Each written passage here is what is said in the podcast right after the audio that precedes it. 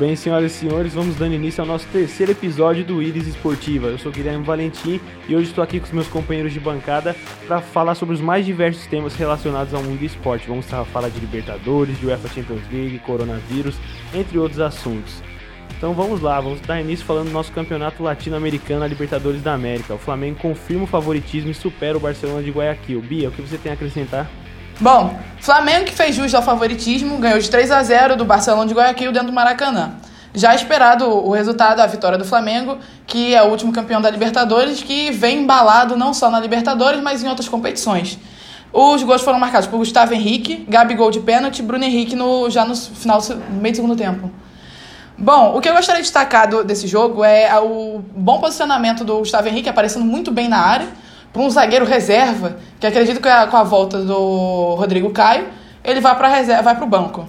É, acho que é uma competição difícil, pro, uma escolha difícil para o Jorge Jesus, que tem excelentes peças no, na equipe que é, o Gustavo Henrique mostrou porque veio seu, marcando seu primeiro gol no Maracanã. Bom, outra coisa que eu gostaria de destacar seria a volta do Rafinha e do Breno Henrique, que estavam lesionados. E Bruno Henrique parecendo que nunca, nunca parou de jogar, né? Que estava jogando até semana passada. Impressionante como ele consegue manter o seu desempenho desde o ano passado. Além disso, é, teve uma bela. Quem também teve uma bela atuação no, na partida foi Thiago Maia, que está suprindo, por incrível que pareça, muito bem o Arão, hein? Arão vem bem, mas Thiago Maia vem aí para disputar espaço na equipe. É, parece que sempre foi titular da equipe e o, a, o time não sentiu a, a, a troca, hein? E aí, Matheus, você que tem a acrescentar? É, a equipe do Flamengo realmente fez mais uma grande partida, é, dominou tanto o primeiro como o segundo tempo. É aquele tipo de futebol é, que nós gostamos de ver. E como você bem citou, a volta do Rafinha para mim foi crucial nessa partida. Ele que é titular incontestável e sem sombra de dúvidas o melhor lateral direito é, brasileiro em atividade, principalmente no país. E uma coisa que me chama a atenção é o entrosamento rápido dessa equipe, porque, como você falou, é, jogadores é, foram mudados, como o Gustavo Henrique, que possivelmente será o reserva de Rodrigo Caio, Thiago Maia, enfim.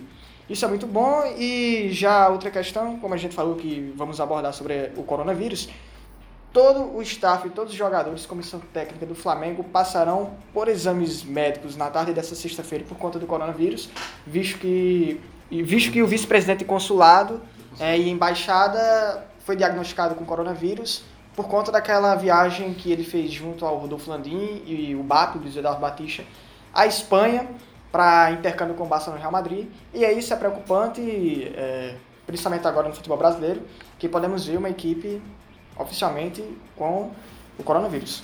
Eu, eu só acrescentando uma coisa, eu achei que era que foi mais uma vitória com um padrão da equipe de Jorge Jesus. A equipe teve 70% de posse de bola e 17 finalização, finalizações ao gol.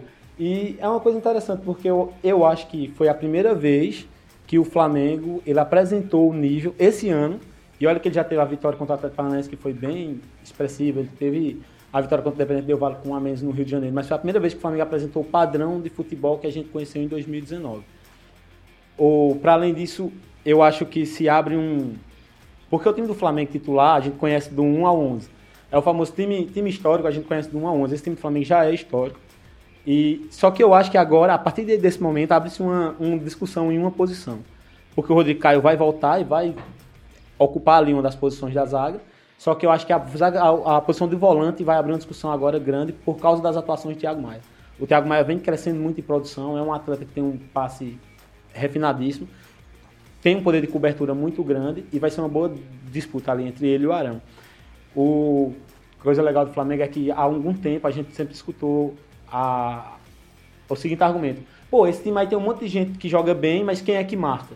Eu acho que o Flamengo está mudando a cultura brasileira para mostrar que não é só posição, ou é função de um jogador. Todo time marca, todo time ataca. O futebol total que a Holanda já praticava da década de 70. E o Jorge Jesus é um dos fãs de Johan Cruyff. Então, eu acho que é, é uma mudança de paradigma grande no futebol brasileiro. E legal você ter citado essa questão do Thiago Maia, por exemplo. É, uma nova formação tática que eu gostaria de ver é, no time de Jorge Jesus seria o seguinte. É, o Ilharão ele começou sua carreira como lateral direito. No momento, o Flamengo não tem um lateral reserva do Rafinha.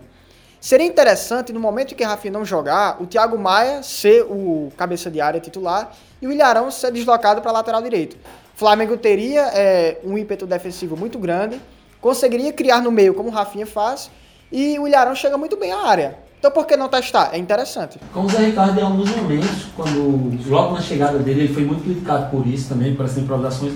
O Ilharão muitas vezes fez esse lado direito, tanto defendendo quanto atacando. Então acho que seria uma, uma solução a se pensar.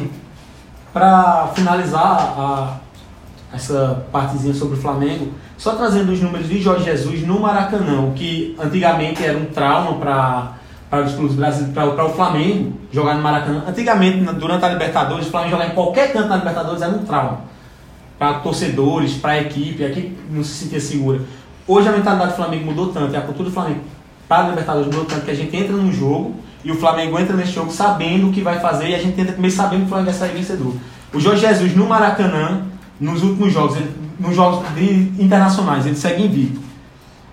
O histórico dele no Maracanã inteiro são 26 jogos, 23 vitórias, 3 empates, 76 gols marcados, 19 gols sofridos e 92,3% de aproveitamento. Última vez que eu me lembro de um clube ter tamanho domínio dentro de seu, de seu estádio foi do Chelsea de Mourinho na época Abramovich ali, que ele venceu tudo, lá no, no começo de 2004, 2005, 2007. Se não me engano, ele não perdeu nenhum jogo. Fora isso, eu não me lembro de outro time dominar tanto o seu território. O Arsenal do Arsene Wenger, aquele que foi é, campeão invicto, único na história da Premier League, é um time assim. O Barcelona do Guardiola, outro time que dominou muito bem em casa. Sim. É, e agora o Flamengo. É. Bom, sobre essa questão do Flamengo da Libertadores, eu acho que a gente pode até comparar com um jogo que de cerca de um ano atrás, que o Flamengo jogou contra o Penharol em casa, que foi um jogo muito nervoso. A diferença da equipe, um, um ano depois, já nessa era Jesus, jogando em casa pelo uma Libertadores na fase de grupos, que a gente sabe que o Flamengo tem um histórico complicado na fase de grupos. Não passou tranquilo, mesmo no ano que foi campeão. Não foi uma, uma fase tranquila para o time. E que começa a Libertadores já com uma certa confiança, se assim podemos dizer. Sim. A ratificação do que Bia falou é que desde a chegada de Jorge Jesus no Flamengo, o time se tornou meio que avassalador no Maracanã, nas competições continentais. O Flamengo jogou cinco partidas no Maracanã. Venceu o Emelec por 2x0, o Inter por 2x0, o Grêmio por 5x0, o Del Valle por 3x0 e o Barcelona por 3x0. São 5 jogos, 5 vitórias, 15 gols marcados e 0 gols sofridos. É um aproveitamento impressionante.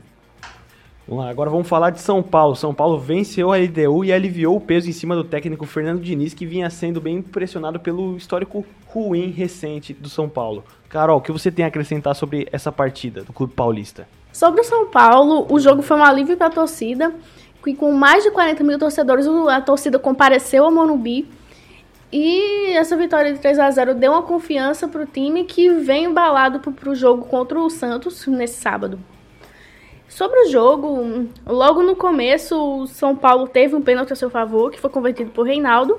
E logo dois minutos depois, Daniel Alves fez o segundo gol. E já com 16 minutos deu uma tranquilidade, né? Com o começo do jogo, já com 2 a 0 no placar, né? E a LDU não assustou tanto durante o jogo. Tanto é que só teve uma finalização durante todo o jogo. E foi uma finalização de cabeça. Agora, no começo do segundo tempo, o Volpe acabou se machucando. E ele foi substituído com seis minutos. E entrou o reserva um Perry, que ele também nem fez muita coisa, porque ele deu não assustar. O São Paulo estava jogando bem, diferentemente do primeiro jogo, que apesar de ter a altitude como seu adversário, é, não jogou tão bem assim no, principalmente no segundo tempo do jogo contra o Binacional.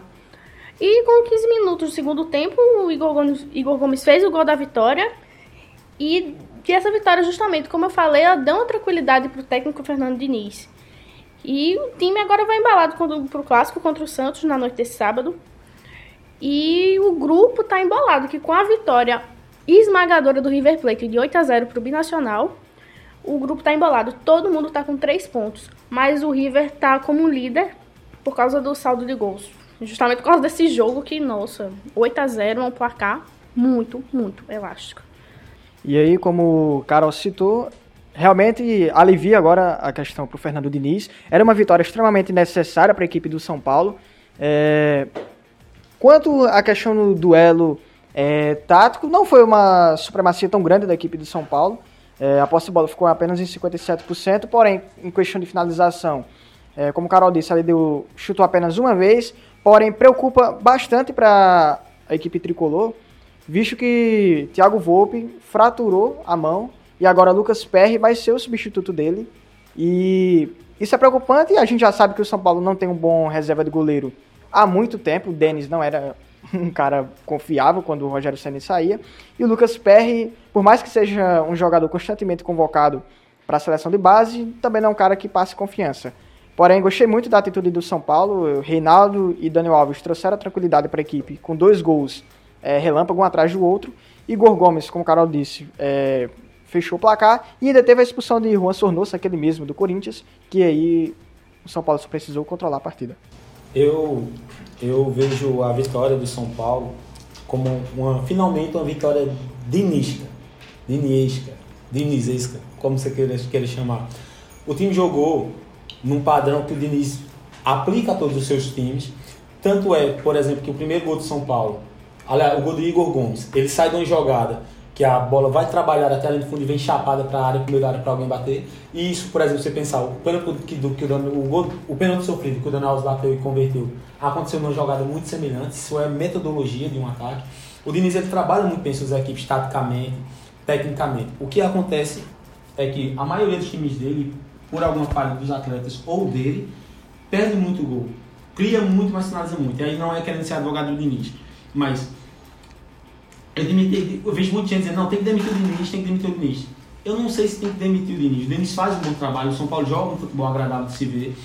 Só que eu prefiro ter um técnico que ele consegue criar chances, por muitas vezes o atleta não finaliza, mas os times deles criam, criam muitas chances, do que um, um técnico que vive de uma bola espetada, de alguma coisa, que dificilmente vai vencer. Então, eu acho que jogando bem, obviamente não existe um, um, método específico, ninguém tem a chave da vitória no futebol. Você pode chegar à vitória de várias formas no futebol. Só que eu acho que você jogando bem, pode chegar, pode se construir a vitória de forma mais fácil. O Diniz tem isso. A partir do momento que a bola entra, você percebe que o time do São Paulo ele tem um potencial para deslanchar, para dar, pra aplicar goleadas e é um time que tem uma nessa, tática. Nessa, nessa perspectiva de conseguir jogar, ele pode, pode por, por exemplo, fazer frente aos maiores clubes brasileiros brasileiros e, da, e, e da, da América do Sul na Libertadores, como é o caso do próximo jogo contra o River. Agora uma notícia não muito boa para a torcida São Paulina. No exame ele apontou uma fratura na mão direita de Volpe e ele vai desfalcar o São Paulo no clássico contra o Santos nesse fim de semana e não tem previsão para o goleiro voltar. E lembrar que é, o São Paulo joga sem torcida contra a equipe do Santos por conta da, do coronavírus. Exato. Não, não só o São Paulo, mas todo, todos os jogos dessa rodada do estadual Isso. e das próximas por, por tempo determinado, será sem torcidas por recomendação do Ministério da Saúde.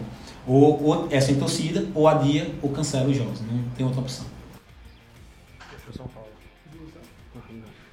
Blusão lendário, eu sou fã. Então vamos lá. Então agora saindo, saindo do. Continuando em São Paulo, mas mudando de clube, vamos falar agora do Palmeiras. Com hat-trick de Luiz Adriano, o Palmeiras venceu o Guarani do Paraguai para desespero da torcida rival também, que foi eliminada pelo clube paraguaio. A equipe do Palmeiras venceu bem o Guarani por 3 a 1 Era um resultado esperado, sim. Não é porque a equipe do Guarani eliminou o Corinthians que fosse fazer uma frente tão grande ao Palmeiras. É uma equipe mediana. Mas uma coisa que eu tenho gostado no Luxemburgo é uma variação tática interessante que a gente não costuma ver no futebol. A equipe do Palmeiras jogou com algum meio-campista. Ele jogou com Bruno Henrique e com Ramires. O Palmeiras jogou sem nenhum meia de criação que é que ele fez? Jogou William na ponta, Rony na outra, Luiz Adriano centralizado e Dudu fazendo a função de meia. É, e a equipe do Palmeiras, é, mais uma vez, é, jogou bem e eu gosto muito de uma contratação, foi muito acertada, que é do lateral esquerdo Matias Vinha. É um cara extremamente eficaz na marcação, com muitas roubadas de bola e tem sido essencial nesse momento para a equipe do Palmeiras. E lembrar que o sistema defensivo tem dado certo agora com o Felipe Melo como zagueiro. Hum, a, Matheus frisou. O Palmeiras está jogando com. seriam quatro atacantes de fato, mas o Dudu fazendo a, a, a armação do da equipe. Eu gosto muito dessa forma de jogar, com um porém. Eu não sei se esse, se esse estilo de jogo o Luxemburgo vai manter contra equipes que se propõem a atacar o Palmeiras. Porque o meio do campo do Palmeiras, por algumas vezes o Guarani conseguiu criar em alguns espaços que, que, que ficavam entre o meio campo e, os, e a volante e é o espaço que fica entre o volante e a zaga. Então não sei se ele vai levar esse pensamento quando for enfrentar um Flamengo, um River eventualmente, um Boca, um Grêmio, um Inter. O problema é que eles não têm um meia bom nesse momento. Gustavo Scarpa não tem agradado, o Lucas Lima muito menos e nem Rafael Veiga, né? Eu entendo a, a forma de jogo. O que eu estou questionando é se ele vai fazer, ter, ter, coragem não, mas ter audácia de continuar. E espero que continue. Gosto da forma como o Palmeiras joga com os quatro atacantes, se movimentando o tempo todo. Acho que o William é embarrável. Não sei nem se a palavra existe, É. mas embarrável. O Rony tem jogado bem. O Rony joga muito bem, cobra, cobra um ponto muito bem. E o Luiz Adriano é um, matador nato. Se a bola chegar, ele vai fazer o gol. Ele é um atacante que há muito tempo o Palmeiras não tem, um atacante técnico. Então, eu gosto de ver, mas quer, espero ver contra equipes que, que ofereçam mais perigos ao, perigo ao Palmeiras. Eu gostaria de ver uma coisa, e acho que você concorda comigo. É difícil tirar esse quarteto da frente, como você citou. Mas eu não tenho gostado do Ramires. Acho que seria interessante testar novamente o Patrick de Paula, tem entrado muito bem. O Gabriel Menino também, só que ele tem atuado como lateral direito. É bom observar ele também como lateral, mas acho que o Patrick de Paula seria interessante. Tenho, tenho, eu tenho receio de, de, do Ram, de como será essa barração do Ramires. Porque muitas vezes me parece que o Ramires está jogando mais por nome do que pelo futebol nesse momento. Exato. O Ramires, ele não está conseguindo fazer um box-to-box ali que ele deveria fazer na posição dele. Não tem Ele- criado e chegado na não- área. Ele não chega, ele não cria, ele não faz a cobertura dos laterais, ele não está com um bom poder de, de marcação e de preenchimento de espaço. Então, e, enquanto isso, é, ó, tem, ó, tem o Gabriel Menino, toda vez que entra, tá jogando bem, tem alguns, alguns atletas ali pedindo passagem, mas como o Luxemburgo meio que abraçou ele e decidiu também que o Felipe Melo, a partir de- desse momento, é zagueiro, eu não sei se ele vai continuar insistindo até o Ramires, e o Ramires tem potencial, obviamente, para, para jogar, ou se chegou, chega um momento que você tem que parar e pensar e fazer. Sentar aqui um pouco, começa, e, começa a treinar melhor e jogar Um chá de mais, banco faz bem. Porque por carteirada vai ficar difícil você ficar jogando. O currículo pode prejudicar futuramente o Palmeiras, do- pelo fato do Ramiro estar jogando pro currículo e os meninos da base, como por exemplo Gabriel Menino, que está pedindo passagem, como o Matheus falou, tá melhor em fase, mas optam pelo Ramiro. Isso pode prejudicar o Palmeiras mais pra frente na Libertadores ou qualquer, quaisquer outros campeonatos? Eu acho que pode prejudicar o próprio Luxemburgo. O próprio Luxemburgo, se tem um atleta que ele não está rendendo, tem um atleta no banco que ele entra e está pedindo passagem, ora, por que não dar, dar a oportunidade a esse menino? Por carteirada, eu já vi alguns, nós já vimos vários treinadores caírem abraçados com algumas convicções que não se mantinham em campo. O Ramires, nesse momento, eu não entendo a. Eu acho que nem o próprio, o próprio Ramires entende porque tá- porque ele está jogando. Ele falha na função dele e atrapalha na dinâmica do time. Acho, acho que isso já é prejudicar a equipe. Só que os resultados vão mascarando. Quando o resultado não vir, a cobrança vai vir. Vai vir em cima de quem? Do Ramires ou vai vir em cima do Luxemburgo que continua mantendo um atleta que não está tá performando como deveria? Existe outra coisa. A paciência de uma torcida para um garoto da base ela é muito diferente da paciência de uma torcida para um jogador já consagrado. O Ramires é um cara que tem nome no mercado, mas que não tem feito o futebol dele nesse momento na equipe do Palmeiras.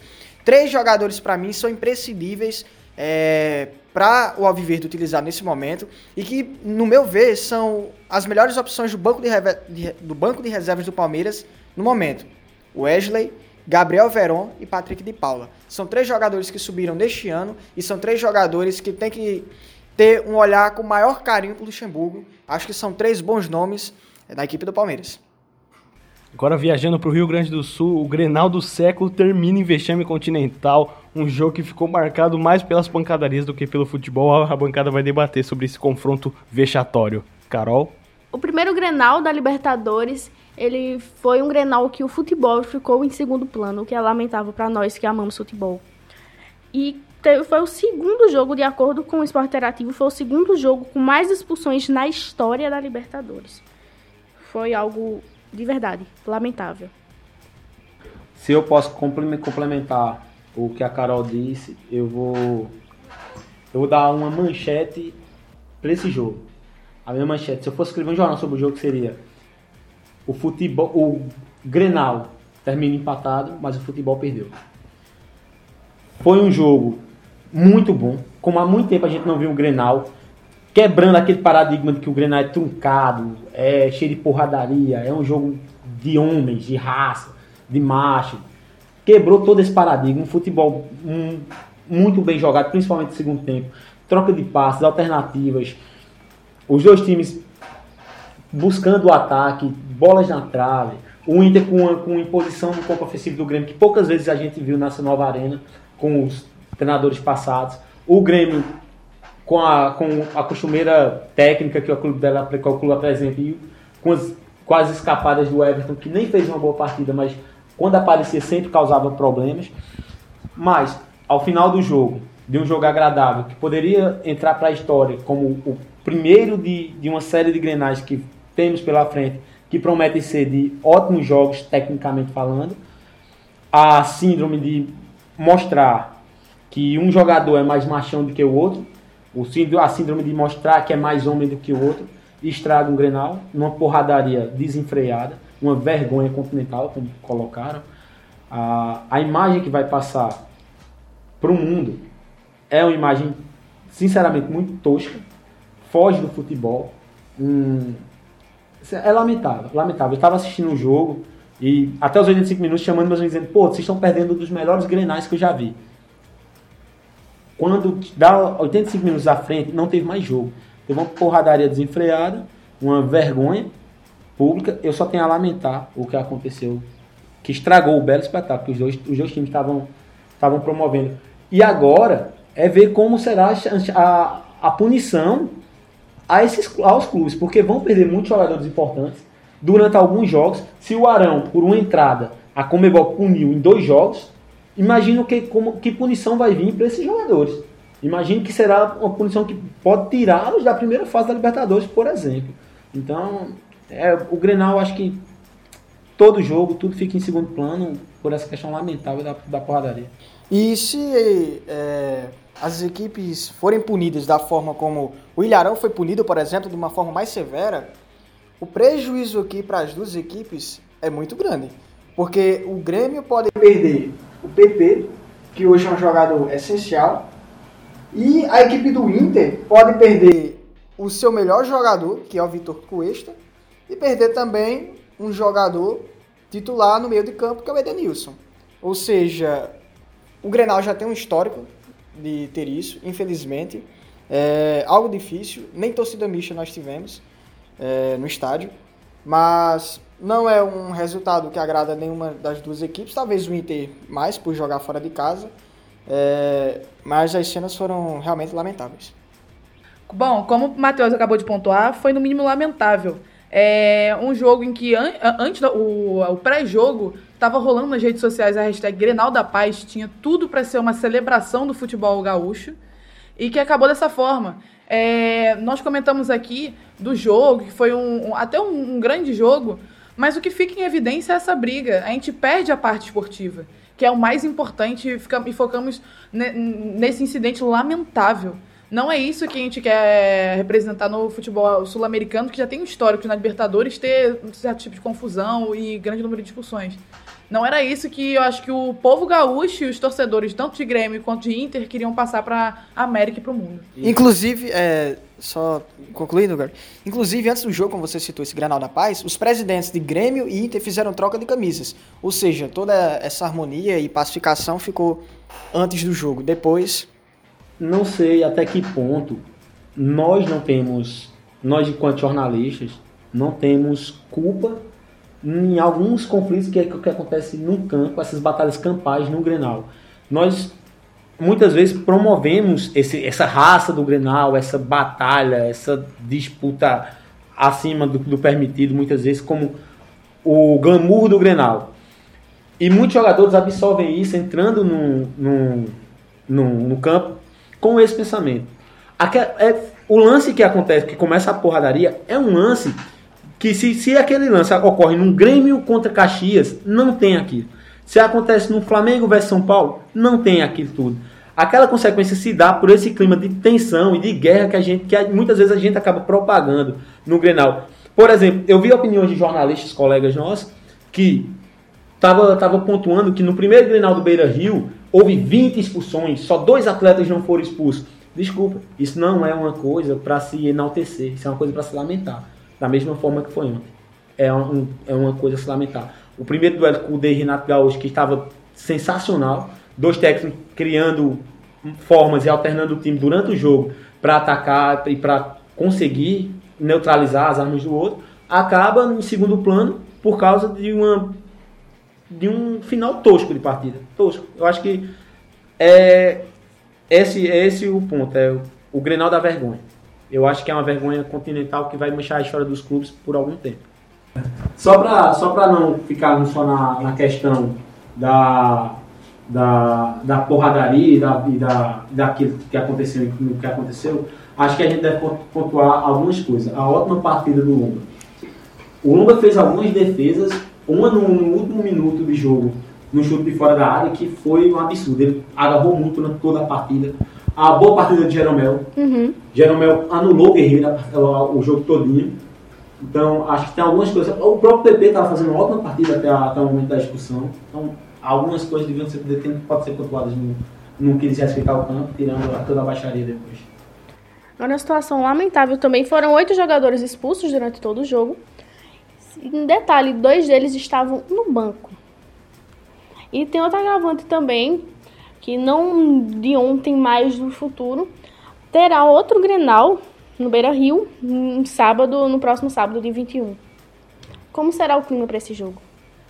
Vamos falar agora então de Champions League. O Red Bull Leipzig confirmou o favoritismo após o último confronto e derrubou o Tottenham de José Mourinho. Carol, o que você tem a acrescentar sobre esse confronto?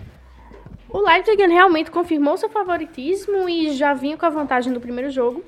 Eu tive a percepção que a postura do Tottenham não foi aquela de lutar até o fim. Parecia que assim não tinha nenhuma reação. E o Leipzig engoliu o Tottenham, basicamente. Eu vejo que foi um erro demitir o Pochettino. Porque o, o Tottenham não tá tão bem assim na Premier League como poderia estar. E caiu precocemente nas oitavas de final. Aí eu fico, eu fico pensando, seria essa eliminação um motivo para Mourinho começar a balançar no cargo? Eu acho que, que o trabalho de Mourinho tem que passar a ser questionado. Porque a principal valência de Mourinho como técnico sempre foi dar um padrão defensivo muito forte às suas equipes. O Tottenham, como eu trouxe no último, no último podcast, ele era a equipe que mais cedia finalizações lá na Premier League, continua sendo. E a gente viu, em 10 minutos de jogo, o jogo estava decidido. O Tottenham não tem padrão algum no defensivo. Não é que ele defende bem ou mal, ele não tem padrão algum. Perdido em campo. E como você falou, Pochettino, Pochettino eu acho que ele foi meio que vítima do bom trabalho. Ele fez um trabalho muito acima do esperado no Tottenham, levou o Tottenham à final da Liga dos Campeões, que ninguém esperava. E eu acho que esse trabalho, como acontece muito no Brasil, principalmente em times do Nordeste, times pequenos, acaba condicionando a, a avaliação dos próximos trabalhos ou da continuação dos trabalhos dele. Você cansa de ver, como aconteceu com o Tottenham, por exemplo, um esporte, um náutico, um, um Bahia, um Havaí, qualquer time menor está na primeira, na primeira divisão, faz as primeiras 15, 15 rodadas muito boas, disputando G4, sempre aquelas surpresas. E quando eles caem, que é natural que caiam com o passar do tempo, eles acabam, técnicos acabam sendo demitidos porque pagam pelo bom trabalho que começaram. O Pochettino foi muito isso, ele fez algumas temporadas muito boas, muito acima do esperado. Deu uma cara ao Tottenham, deu um, um, um padrão de jogo muito, muito forte, levou a final da Liga dos Campeões. Nessa temporada não conseguiu manter aquele padrão, até por causa de várias lesões que houve, e acabou pagando e sendo demitido por causa disso. É assim, meio que se manter, ah, um pouquinho tá indo bem, ele tem sempre que ir bem. Aí a partir do momento que ele não tá indo tão bem, né? Aí um, começam a olhar assim. Hum, é. é um olhar, um olhar que, que nubla muito a campanha que o time faz, que é acima do esperado, nubla alguns, a, o pensamento de alguns dirigentes e de alguns torcedores que olham para aquele time e faz, ah, pode muito mais, não é o técnico que tá levando. E aí quando você troca técnico, você vê que aquele é o nível que o time deveria estar, tá, mas que estava muito acima por causa do trabalho que você interrompeu, por causa da sua da sua má perspectiva do que estava acontecendo, da sua má visão do que estava acontecendo naquele momento. Vale lembrar que o Pochettino teve um trabalho contínuo, é cinco temporadas. Exato. E aí essa questão que eu falei no último podcast, que para mim agora é, mostra como o Tottenham errou ao trocar o Maurício Pochettino, é, visto que ele tinha levado a equipe do Tottenham para uma final de Champions League sem ter feito uma única contratação. E aí, é, o problema da equipe do Tottenham nesse ano não tinha sido, até então, o trabalho do Maurício Pochettino. Apesar de, claro, é, cai na conta dele também, mas as contratações feitas pelo Tottenham foram grandes, mas não foram acertadas. É, precisava ter investido melhor esse dinheiro. É, a gente via jogadores no mercado com potencial melhor do que, por exemplo, o Lu Celso, é, do que o Cessenhon. É, claro, o Endombele era um cara que veio com muita expectativa e podia ter dado certo, não deu é, ainda. Mas eu gostaria de ter visto o Maurício Pochettino ficar pelo menos até o fim da temporada. E agora a gente vai ver que o Mourinho também não vai ficar. E aí, um cara que eu acho muito legal que o Tottenham deveria ir atrás, ou era o Julian Nagelsmann, para mim o principal nome, que é o do Leipzig, ou do Gasperini do Atalanta, que vem fazendo um trabalho espetacular. Tem um ponto na hora de demitir o Mourinho que eu acho que deveria acontecer em todos os clubes. É o dirigente que, que, que, que interrompeu um trabalho de cinco anos para contratar e botar as fichas em em um, técnico porque acredita que ele vai dar certo e em cinco meses vai demitir esse técnico, eu acho que o cara que contratou deveria cair junto. Porque qual o trabalho que ele fez? Por, porque em cinco meses ele mudou tanto a cabeça dele para achar que o que ele achava cinco meses hoje não vai dar certo. Dois estilos diferentes. Exato. Quem, quem, quem sai de Pochettino para Mourinho, literalmente não sabe o que está contratando. O Tottenham ele vem de várias temporadas boas e agora ele não está na Premier League nem na zona de classificação para Europa League. Para vocês verem como está a situação atual do Tottenham, né? Muito decepcionante a, a, a, a era Mourinho no Tottenham até aqui. Exato. Agora vamos indo para Paris, não é? Neymar e Bernard marcaram, o PSG derrotou o Borussia Dortmund no Parque des Princes vazio devido ao coronavírus, a propagação do coronavírus. Um jogo em teoria fácil. O que vocês têm a acrescentar sobre esse confronto, Gary? Eu, eu acho que esse jogo do, do PSG é um jogo que ensina. Ensina em que sentido? O PSG sempre, quando chega na, na, nas fases decisivas, ele tende a, ao famoso pipocar. Ou não tinha casca aquele parecia não ter casca, ficar nervosa, como uma equipe.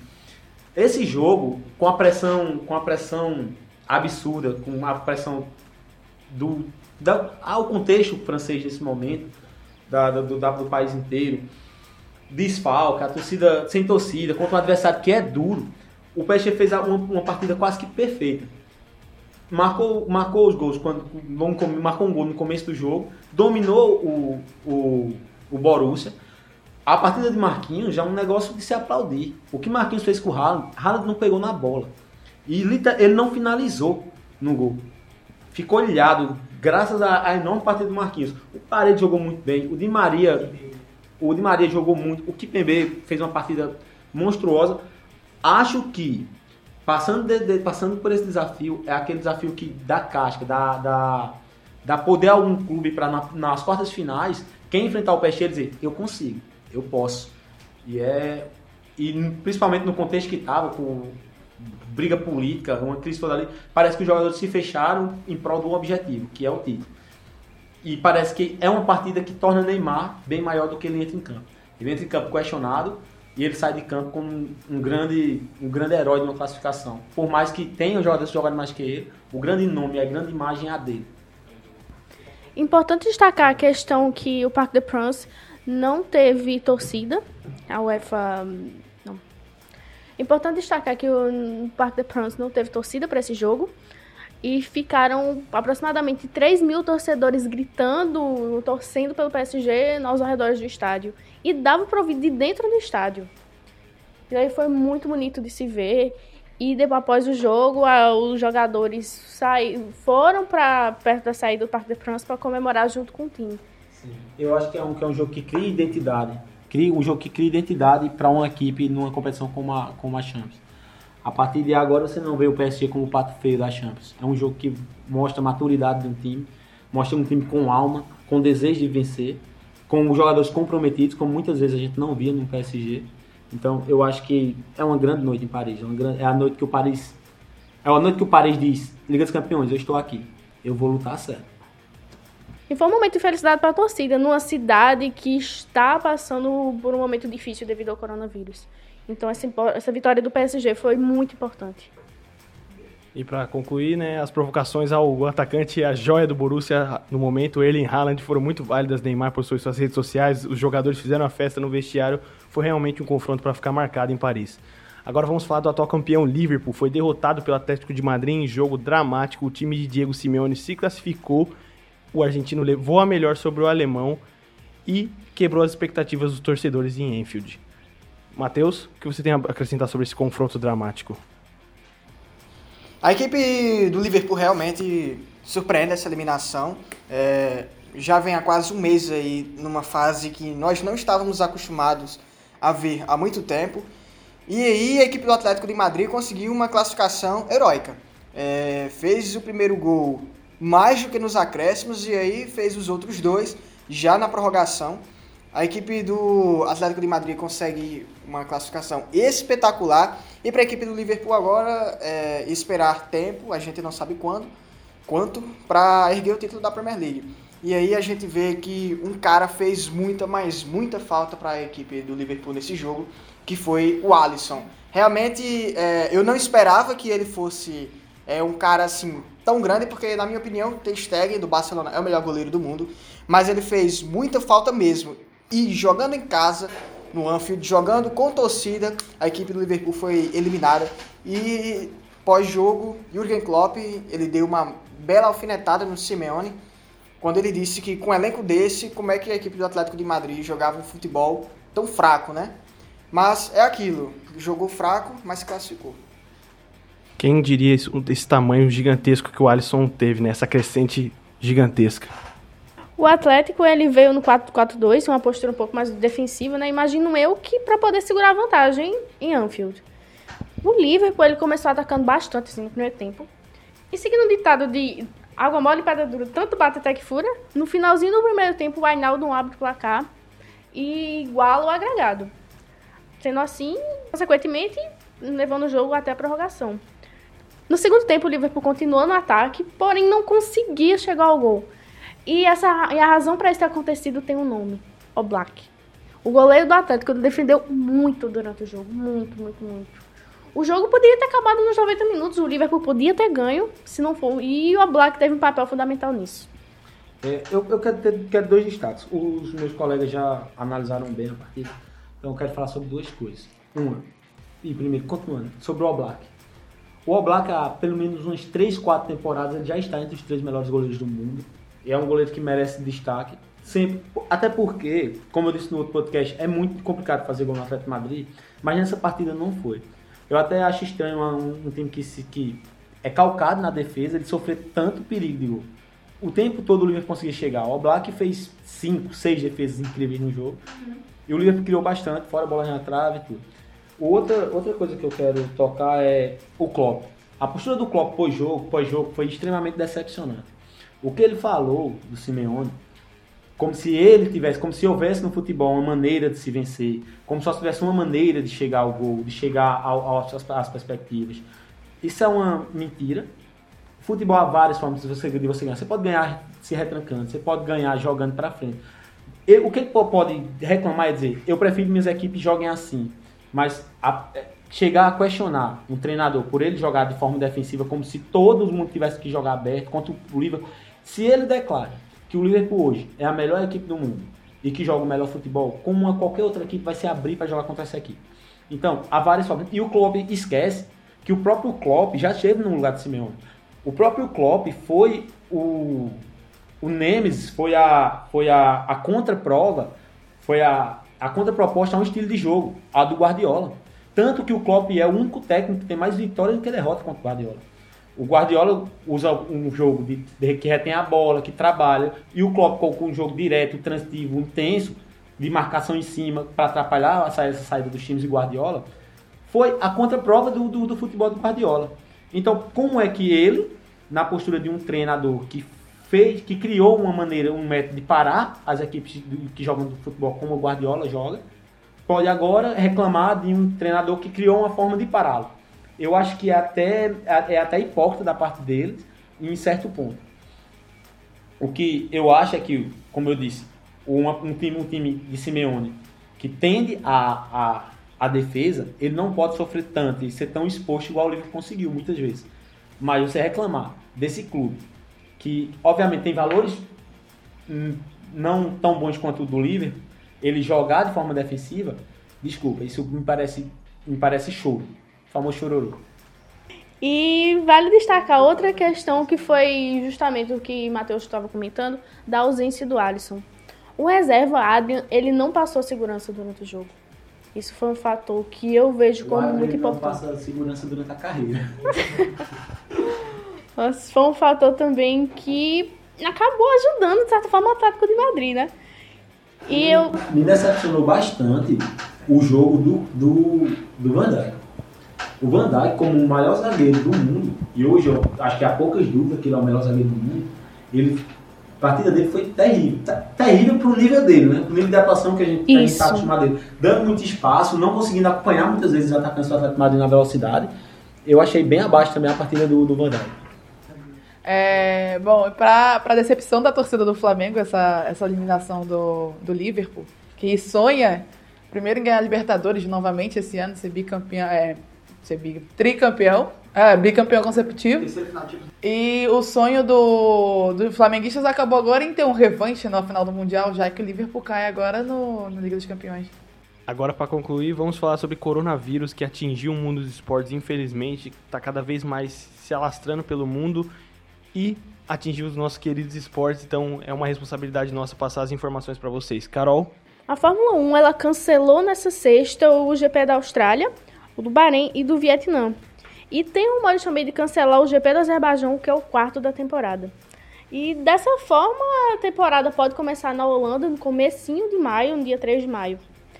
Mas eu vejo que a Fórmula 1 ela foi muito imprudente, a FIA ela foi muito imprudente para decidir logo, para poder cancelar logo. Porque muita gente, a torcida se deslocou para o autódromo na, em Melbourne. E, nossa, demorou muito para cancelar. Os jornalistas se deslocaram, pilotos. E foi realmente muito, impro, muito imprudente a FIA e eu desaprovo totalmente essa atitude de ter demorado tanto. E um dos fatores que contribuíram para a Fórmula 1 ter cancelado o GP da Austrália foi que um membro da McLaren foi diagnosticado com coronavírus e alguns membros da e alguns engenheiros da Haas também estavam com suspeitas. E outro agravante para essa decisão final foi que Sebastian Vettel e Kimi Raikkonen deixaram a Austrália antes de, da confirmação oficial. O coronavírus afetou não somente a Fórmula 1, mas também a NBA. É, dois jogadores do Utah Jazz, Ruby Gobert e Donovan Mitchell, foram diagnosticados com coronavírus, sendo que o Ruby Gobert é, foi acusado pelos seus próprios companheiros de equipe como negligente, não levando a sério e não respeitando as orientações passadas pela Organização Mundial da Saúde. Donovan Mitchell chegou, chegou também a fazer piada é, em uma coletiva para jornalistas, não levando a sério a- as recomendações contra o o Covid-19. É um fato, um, um, um fato ala- alarmante é que assim que saiu a confirmação do segundo caso do jogador do, do Utah Jazz, é, do Dovan, no caso, é, a partida entre o, o- o Utah e o Oklahoma City, City Thunder foi cancelada. Os jogadores já estavam na Chesapeake Energy Arena e tiveram que ficar por um longo período, um longo tempo em, quaren- em qua- em quarentena temporária, podemos dizer assim, é, na arena enquanto eram examinados. O, a NBA foi suspensa e o impacto pelo, por esse encerramento da, da temporada pode chegar a cerca de 9 bilhões de reais. É, enquanto as principais ligas esportivas do mundo inteiro é, estão sendo suspensas, a National Football League, a NFL, ainda não teve é, suas atividades suspensas. A temporada acabou, isso é verdade, e o Super Bowl foi no último mês, com o Kansas City Chiefs campeão. Mas lembrar que a Free Agency, é, até o momento, vai se iniciar normalmente, no dia 18 de março, e o draft da NFL também seguirá ah, no momento até os dias 23 e 25 de abril. É, outras ligas norte-americanas já tiveram suas atividades suspensas, como o Bia falou da NBA. Tivemos também a NHL, que é o hockey, o MLB, que é o beisebol, a MLS, que é o futebol o nosso mais conhecido, a XFL, que é uma nova liga de futebol americano, e a NCAA, que nós é, iríamos ter o March Madness, que é as loucuras de março, que é o basquete universitário. Ah, o novo coronavírus, ele tá, ele tá pondo o mundo dos esportes em pandemia. O futebol, por exemplo, as competições FIFA já estão paralisadas. Ah, na América do Sul, quase todos os países pararam suas atividades. A Libertadores foi paralisada, a Comebol paralisou suas competições. Ah, não tinham certeza, aí não tem, não tinha certeza. Peraí. Paralisou suas competições.